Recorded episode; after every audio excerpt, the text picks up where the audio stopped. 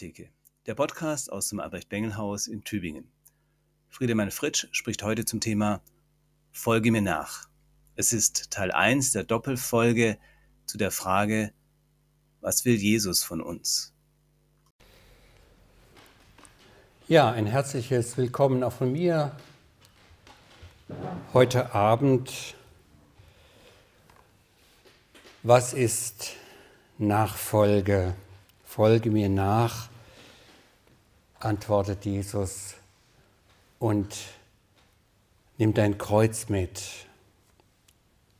Was ist Nachfolge? Menschen hören einen Ruf, sie verspüren eine Sehnsucht, sie treffen eine Entscheidung. Manche verlassen ihr Zuhause, die Familie, manche geben den Beruf auf, Sie spüren, hier ist einer, bei dem ich sein will. Hier ist einer, bei dem ich sein will. Er berührt etwas ganz tief in mir. Er zieht mich an. Ich kann es gar nicht genau erklären, was es ist. Er hat etwas, was nur er mir geben kann. Ich will zu ihm gehören. Ich will in seiner Nähe bleiben.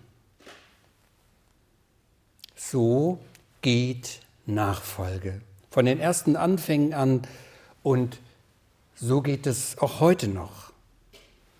Immer noch spüren Menschen dieses Besondere, wissen sich gerufen, brechen auf, tun Dinge, die andere nicht verstehen. Jesus kann das. Jetzt nenne ich seinen Namen. Jesus kann das er weckt Vertrauen und fordert gleichzeitig heraus. Wir können das nicht. Wir können entweder Vertrauen erweckend sein oder herausfordern. Jesus kann beides in einem, nur er.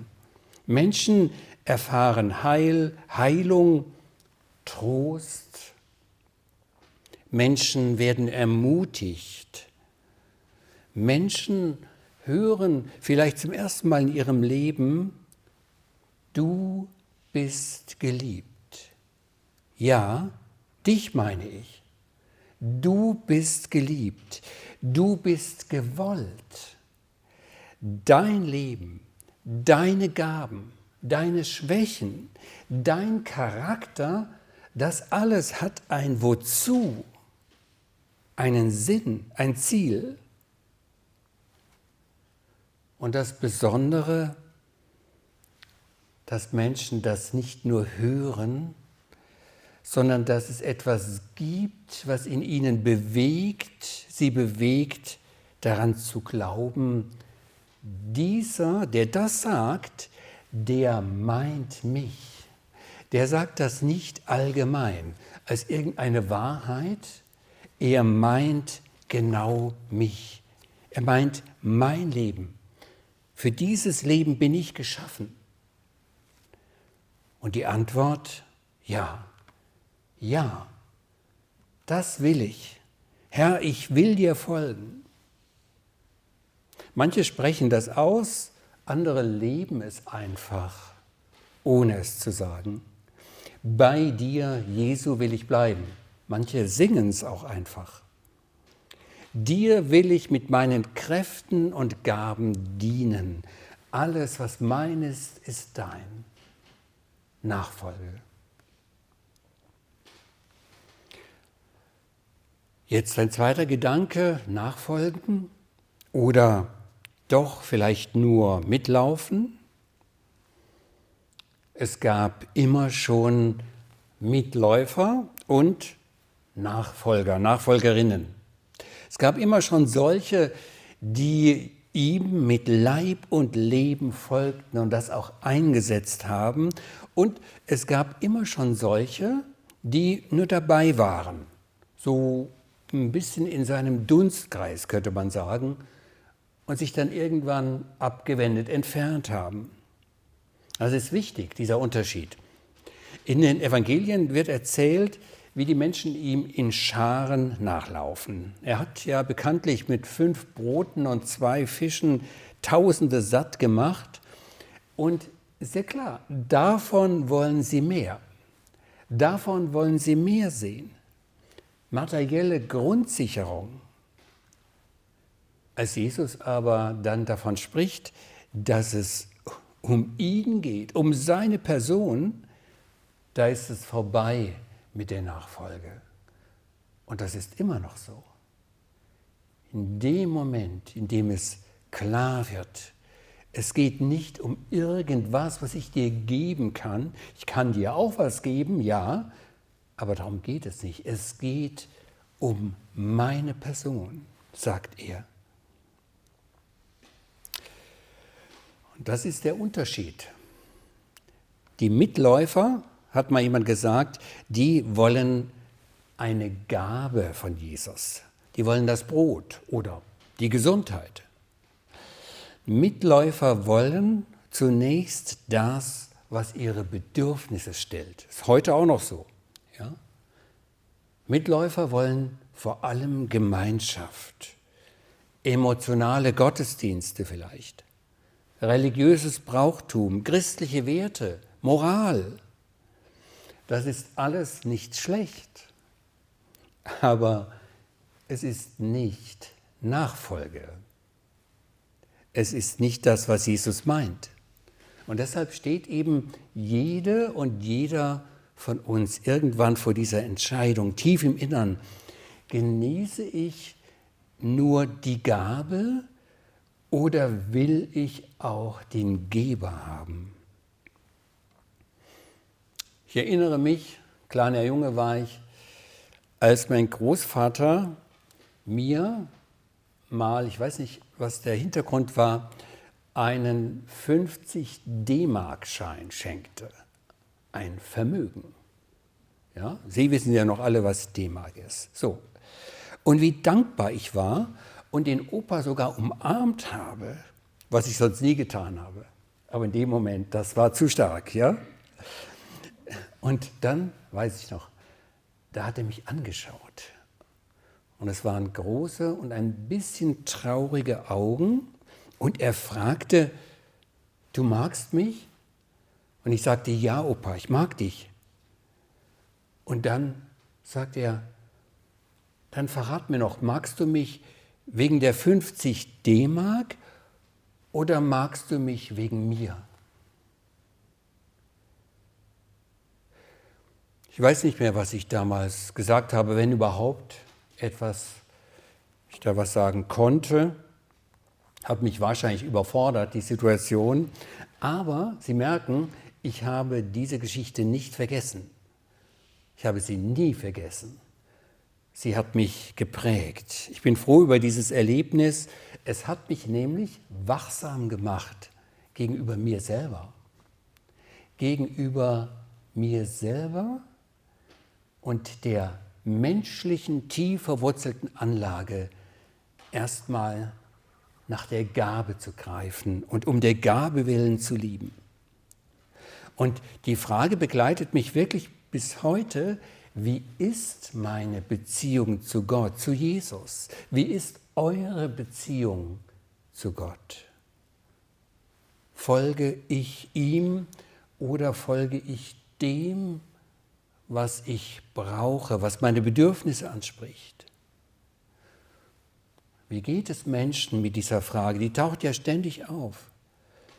Liebst du deinen Partner, deine Partnerin, weil er oder sie dir etwas gibt oder weil er oder sie dieser Mensch ist, diese Person ist? Liebst du dein Kind, weil er so begabt ist? Oder weil es dein Kind ist? Oder die Gemeinde oder die Geschwister? Liebst du sie um ihrer selbst willen? Und wenn da doch etwas ist, was nicht stimmt, das spürt man ja, ja? ein, wie soll ich sagen, ein verborgener Zweck, ein Vorteil in einer Beziehung, der die Liebe unrein macht, ja, das ist unrein, würde ich, würde er, würden Sie auch dann noch lieben, wenn dieser Zweck entfiele? wenn gar nichts dabei herauskäme? Nachfolge, das will ich damit sagen, geht nicht ohne Liebe. Und Liebe meint immer die Person. Liebe meint immer die Person. Liebe ich ihn wirklich? Oder liebe ich ihn wegen der guten Gaben, die er mir schenkt? Zum Beispiel wegen der Gesundheit oder Beruf oder Auskommen, vieles mehr. Ja, ich danke ihm dafür. Ich denke, Dankbarkeit ist gut und wichtig. Aber wenn das nun alles nicht mehr wäre, könnte ich ihn lieben um seiner selbst willen?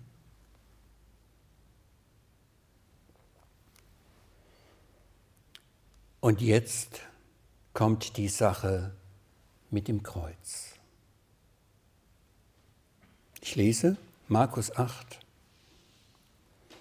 Jesus spricht, wer mir nachfolgen will, der verleugne sich selbst und nehme sein Kreuz auf sich und folge mir nach. Denn wer sein Leben erhalten will, der wird's verlieren. Und wer sein Leben verliert um meinetwillen und um des Evangeliums willen, der wird es retten.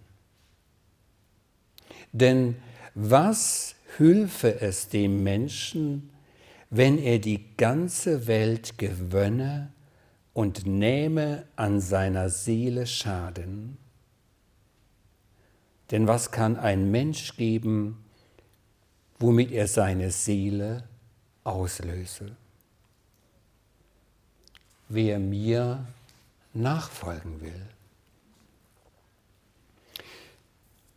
Es gibt kein Leben ohne Kreuz. Das Kreuz, von dem Jesus spricht, ist nicht sein Kreuz. Das sollen wir nicht tragen, das können wir gar nicht tragen. Nein, er spricht von ihrem, von eurem und von meinem Kreuz. Es ist eine persönliche Last. Es ist ein Schatten, der Schatten unseres Lebens. Es ist das, was Sie und ich gerne loswehren, was viele für ein Hindernis halten. Und Jesus sagt, nein, genau das gehört zur Nachfolge.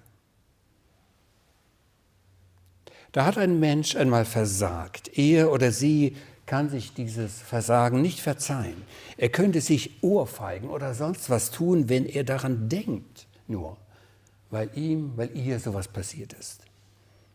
Oder eine Krankheit, die das Leben ja belastet, überschattet. Erziehungsprobleme mit den Kindern, unlösbar.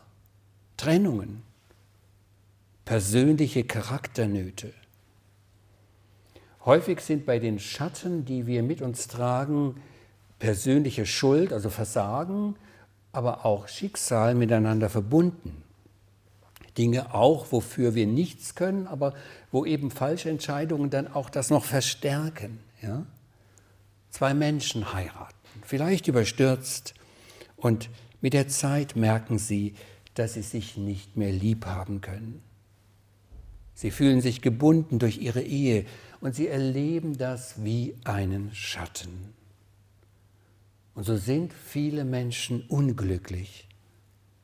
Der Schatten nimmt ihnen das Licht weg, ein Teil ihrer Freude, Lebensmut. Und eigenartig immer wieder müssen sie, müssen sie den Blick auf den Schatten richten, müssen zurückkehren, müssen sich damit beschäftigen. Hätte ich doch damals, wäre es doch anders, wenn doch. Und da gibt das Bild einen Sinn, dieses Sprichwort. Es gibt Menschen, viele Menschen, die können einfach nicht über ihren Schatten springen. Nein, das geht nicht. Sie sehen aber auch keine Möglichkeit, wie man damit leben könnte. Und genau das bietet Jesus an, wenn er sagt, folge mir nach. Ich sage nochmal, Schatten, damit meine ich alles, was das Leben verdunkelt, alles, was einen nicht mehr ganz klar sehen lässt, was einen unsicher macht, alles, was man loshaben will, was mich peinigt oder mir auch peinlich ist. Und Sie wissen, auch die scheinbar starken, gesunden, begabten, sie haben alle diesen Bereich, diesen Schatten, dieses Kreuz. Denkt an Mose, den Hitzkopf, an David, den Frauenhelden, Ehebrecher. Denkt an Petrus, an Paulus, der an einer schlimmen Krankheit litt. Jeder geht anders mit dem Schatten um, aber keiner lebt ohne ihn und niemand, niemand wird ihn für immer los. Auch die Schuld, die ich nicht mehr gut machen kann. Wer mir nachfolgen will, verleugne sich selbst, nehme sein Kreuz, seinen Schatten auf sich und folge mir nach. Was genau meint Jesus an dieser Stelle? Ich möchte vier Schritte mit Ihnen gehen, vier Schritte, um diese Frage zu beantworten. Folge mir nach. Das heißt, Nein sagen an der richtigen Stelle. Das heißt, zweitens, Ja sagen an der richtigen Stelle, Frieden schließen mit sich selber. Das heißt, mit dem Schatten leben, konstruktiv leben, mit dem eigenen Schatten, das ist das Dritte. Und das heißt, das Gute tun. Das wird manchmal vergessen am Schluss. Ich will es heute nicht vergessen. Nein sagen an der richtigen Stelle. Wer sein Leben wegen mir verliert, um diese Aussage richtig zu verstehen, muss man die Situation sehen, in die dieser Bibeltext hineingesprochen hat, das Markus-Evangelium. Ungefähr 60, 65 nach Christus entstanden erste Christenverfolgungen, spiegeln sich in diesem Evangelium wieder. Für die Christen der Markus-Gemeinde, so nennen wir sie mal, für die war völlig klar, wenn ich an Jesus glauben will, wenn ich ihm folgen will, dann kann das für mich ein Martyrium bedeuten. Im engsten Sinne des Wortes. Ja? Und Jesus meint mit Nachfolge unter dem Kreuz tatsächlich zunächst einmal genau das. Wer zu mir gehören will, lebt im Schatten des Todes. Das heißt, er bringt sein Leben in Gefahr und diese Gefahr muss ich sehen und annehmen. Wer mir nachfolgen will, darf nicht an seinem Leben hängen, übersetzt die Basisbibel diese Stelle.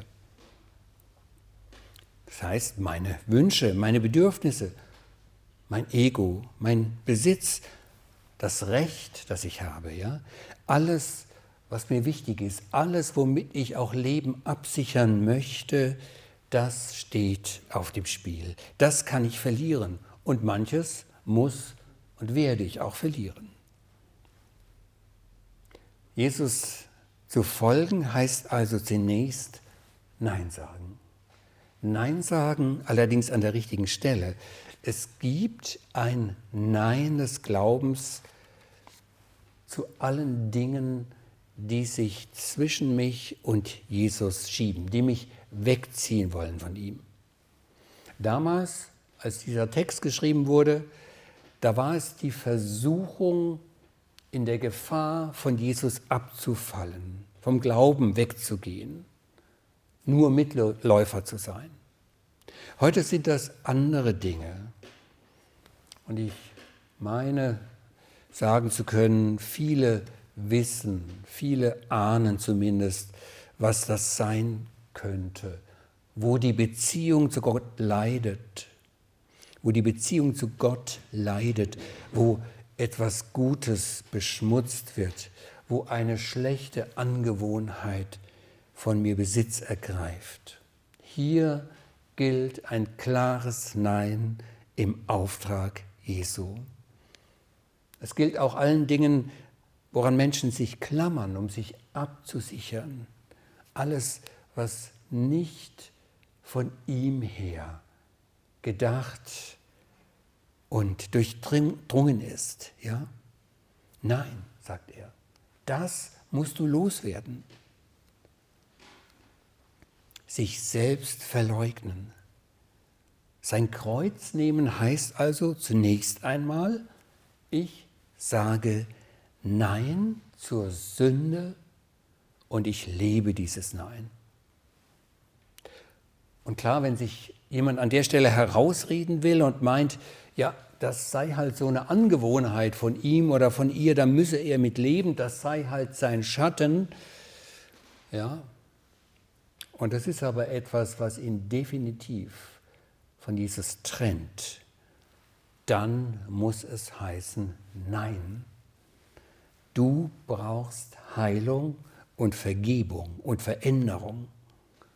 Schuld, die von Gott trennt, muss weg, muss vergeben werden. Dunkle Bereiche sind zu meiden. Nein, muss ich sagen, zu allem, was mich hinunterzieht. Das ist das eine. Und jetzt kommt das zweite, dieses Nein zur Sünde in der Nachfolge darf man nicht verwechseln mit dem Nein zu sich selber. Jesus erwartet nicht, dass ich Nein zu meinem Leben und zu meiner Situation sage. Das tun leider manche, weil sie diese Bibelstelle so verstehen. Da führt jemand Krieg gegen sich selber. Da bekämpft ein Mensch, was er oder sie an sich selber nicht mag, lebt in tiefer Abneigung gegen die eigenen Schwächen. Wer Nachfolge so versteht, wird irgendwann scheitern und verlieren, wird sich selber immer mehr hassen und irgendwann auch Gott. Deshalb möchte ich das ganz klar stellen und klar machen. Ich verstehe dieses Wort in zwei Richtungen. Sei bereit, von dir selber Abstand zu nehmen. Das ist die eine Bewegung. Abstand und Nein zu dem, was nicht gut ist. Aber zugleich sag Ja zu dir selber und zu allem, mit allem, was du tragen musst. Manches von diesen Dingen habe ich schon genannt. Das sind die schmerzhaften Erfahrungen, die vielleicht in der Kindheit gemacht wurden, die mit einem gehen. Da ist das Elternhaus mit einem dominanten Vater, unter dem man nicht atmen konnte, sich nicht entfalten konnte. Da sind vielleicht schlimme Dinge geschehen in diesem Elternhaus. Ich soll das nicht verdrängen. Ich darf das nicht schönreden. Ich drehe mich für einen Moment um, schaue diesen Schatten an und sage, ja, das ist Teil meiner Geschichte, das gehört zu mir. Ich sage nicht Ja zu den Menschen, die an mir schuldig geworden sind. Nein, ich sage auch nicht Ja zu falschen Entscheidungen, die zu dieser Situation führten. Ich sage auch nicht Ja zu der persönlichen Schuld, die ich selber trage. Nein, da sind andere Dinge zuständig, um diese Dinge auch aufzuarbeiten. Aber hier sage ich, ich konzentriere mein, mein Ja auf das Unabänderliche, das, was als Geschichte oder als Anlage mich immer begleiten wird. Und das kann tatsächlich so etwas wie ein Martyrium bedeuten. Eines jedoch kann es nicht bedeuten im Sinne Jesu. Es darf nie sein, dass ich darunter zusammenbreche. Liebe Geschwister, es gibt keine Nachfolge, es gibt kein inneres Wachstum des Menschen ohne Wahrnehmung und Annahme des eigenen Schattens. Phil Bosselmanns hat das so gesagt, du musst als Nachfolger Jesu mit dir selber Frieden machen. Frieden mit den Grenzen deines Lebens. Frieden mit den Grenzen deiner Brieftasche. Frieden mit deinem Gesicht, das du dir nicht ausgesucht hast. Frieden mit deinen Lebensumständen. Du musst, schreibt er, dich sehen und ertragen lernen, wie du bist. Klein, kleinlich, zimperlich, stolz, leicht zu verwirren oder ungeduldig. Ich konnte mir mein Leben nicht aussuchen. Ich hätte auch gut vor tausend Jahren oder im Dreißigjährigen Krieg geboren werden können. In Afrika oder in Vietnam oder in der Ukraine. Nur Gott weiß, warum ich und Sie und du hier und jetzt leben und warum wir so und nicht anders sind. Er hat es geschehen lassen und dazu sollen wir Ja sagen. Wenn Jesus, sage ich jetzt dazu, wenn Jesus Ja zu dir sagt, dann darfst du auch Ja zu dir sagen. Deinen Schatten wirst du dadurch nicht unbedingt los. Dein Kreuz wirst du auch weiterhin zu tragen haben, aber es verändert sich. Es wird etwas Neues daraus. Und da komme ich zu meinem dritten Punkt. Es gibt ein konstruktives Schattendasein, so nenne ich das. Nachfolge als Leben mit dem eigenen Schatten. Wer sein Kreuz trägt im Sinne von Jesus, der herrscht über dieses Kreuz, der bestimmt selbst in gewisser Weise, wie viel Einfluss, wie viel Macht es im Leben haben darf. Der Schatten ist da, ich habe es schon gesagt, die schwierige Geschichte, die Anlagen, die Einschränkungen gehen mit. Aber ganz wichtig, ihr könnt ihm befehlen, ihr könnt ihm verbieten, euch zu beherrschen, eure Lebensmitte zu werden. Eine Frau, mir sehr gut bekannt, sagte, ich kann nicht verhindern, dass Leid und Not mein Leben überschatten.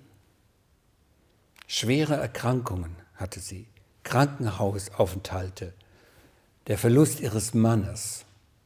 Aber, sagte sie, ich kann verhindern, dass die Bitterkeit sich in mir einnistet.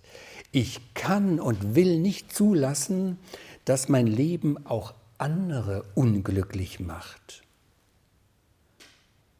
Seht ihr, das ist ein Schattendasein konstruktiv. Keine Vorwürfe, keine Anklage, kein Vergleichen mit vermeintlich besser lebenden Menschen, sondern hindurchgehen, tapfer sein und immer darauf setzen, dass es eine Zukunft gibt, dass Gott etwas bereithält, für das es sich lohnt zu leben, weiterzuleben, solange er Kraft und Zeit schenkt. Das nenne ich Schattendasein in der Nachfolge.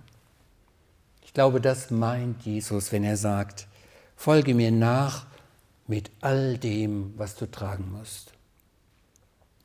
Ich kann dann in dieser Nachfolge auch meine Schatten, soll ich sagen, relativieren, wie übrigens auch meine Stärken. Ich kann das ein bisschen anders sehen.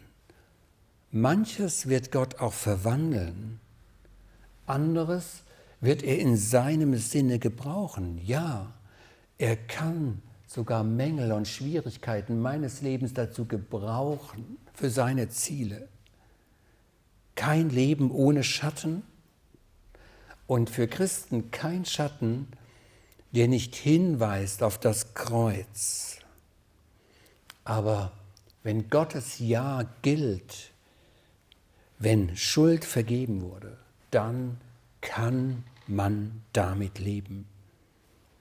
Vielleicht, vielleicht werde ich meinen Schatten im Laufe der Zeit sogar ein wenig mögen, liebgewinnen als einen stillen Begleiter, der gar nicht nur lästig ist, sondern auch hilfreich hinter mir hergeht. Das, glaube ich, können so nur Christen erfahren, die dieses Wort verstanden haben. So bleiben wir denn Gott zugewandt mit unserem Leben, gehen dem Licht entgegen, der Auferstehung gehen wir entgegen und in diesem Licht wird der Schatten immer kleiner, auch immer leichter. Er verschwindet nicht ganz, solange wir da sind. Das Böse, das gibt es und es greift immer wieder nach deiner Seele. Du sagst ein klares Nein. Die Sehnsucht bleibt. Und es ist nicht alles klar im Leben. Und es ist nicht alles gut. Nein, aber es ist euer Leben. Es ist euer Leben von Gott gewollt, von Jesus erlöst. Und es gibt doch eine Menge zu tun und manchmal gar keine Zeit, sich ständig mit dem Schatten zu beschäftigen. Das führt mich zum letzten, zum vierten Gedanken dieser Bibelarbeit. Folge mir nach. Es heißt auch Gutes tun. Was darf ich glauben? Wir haben es gehört. Seine Antwort heißt, du bist geliebt. Die nächste Frage vielleicht, wie geht es dann weiter? Seine Antwort, wir haben sie gehört, lebe konstruktiv mit deinem Schatten, geh, mal, geh damit um. Und dann die Frage, was aber ist mein Auftrag? Und jetzt hört seine Antwort. Er sagt, mach die Augen auf. Schau weg von dir. Schau in die Welt. Sieh die Not. Sieh den Krieg, das Elend. Und bitte, tu in meinem Namen das Gute. Folge mir nach. Steh auf.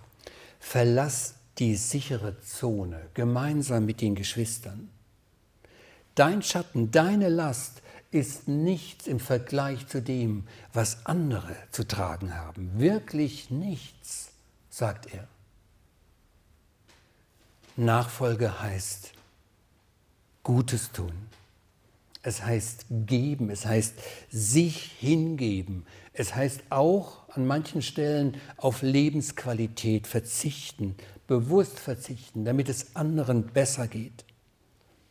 Immer wieder ist das in christlichen Kreisen überhört und versäumt worden, dieses vierte. Es wurde in manchen Kreisen viel in der Bibel gelesen, viel gebetet, auch viel gegrübelt über geistliche Fragen. Man beschäftigte sich sehr, sehr viel mit dem eigenen Glauben, dem eigenen inneren Wachstum. Man fragte nach dem Ende der Welt und nach dergleichen Dingen. Jesus sagt sehr nüchtern, diese Fragen kannst du getrost mir überlassen. Du musst dich nicht damit beschäftigen. Du sollst nicht spekulieren, du sollst auch nicht ständig auf dich selber und auf deinen eigenen Glauben schauen. Du sollst beten, in Verbindung mit mir bleiben, ja, und dann sollst du handeln mit deinen Kräften, mit deiner Zeit, mit deinem Geld und mit deinem Schatten sollst du handeln, sollst das tun, was die Welt nicht kennt. Das Werk der Liebe, das, was ich für dich vorbereitet, sagt er. Und wie ihr wisst, da gibt es viel zu tun. Und es gibt sehr, sehr unterschiedliche Arten, das zu leben. Und es gibt kein Modell, wo man sagen könnte, das ist so die perfekte Nachfolge, wo das alles stimmig aufeinander abgestimmt ist. Ja? Es gab schon bei den ersten Christen viele Arten, das zu tun, das zu leben. Denken Sie an Maria und Martha, die wahrscheinlich vermögend ihr Haus, einfach ihr Haus zur Verfügung stellten, damit äh, man sich dort treffen konnte. Eine Homebase. Andere Frauen waren mit Jesus unterwegs, haben ihn mit ihrem Geld unterstützt. Der eine hat den Auftrag, nach Westchina zu gehen und dort in kleinen Hauskirchen das Evangelium zu predigen. Eine andere ist Ärztin, hilft kranken Kindern. Ein dritter bleibt unverheiratet, setzt seine Gaben nach Feierabend für die Gemeinde ein. Eine vierte pflegt ihre alten Eltern treu. Gott hat sich das schon gedacht, als er uns geschaffen hat, dass wir Unikate sind. Er hat für jeden, für jede eine besondere Aufgabe. Manche sind klein und unscheinbar, andere wirken stärker nach außen in die Gesellschaft. Aber Gott braucht nicht lauter, soll ich sagen, Mönche und Nonnen, er braucht Menschen in allen Lebenslagen. Dazu möchte er uns gewinnen. Dazu ruft er täglich in die Nachfolge. Nein sagen will ich zu dem, was mich trennt von ihm. Ja sagen will ich zu dem, was mir auferlegt ist. Mit dem Schatten will ich leben, umgehen und endlich das Gute tun, mit den Gaben und Kräften, die er mir gegeben hat und Sie und ihr mit den Gaben und Kräften, die euch anvertraut sind. Folge mir nach. Dazu segne uns Gott. Amen.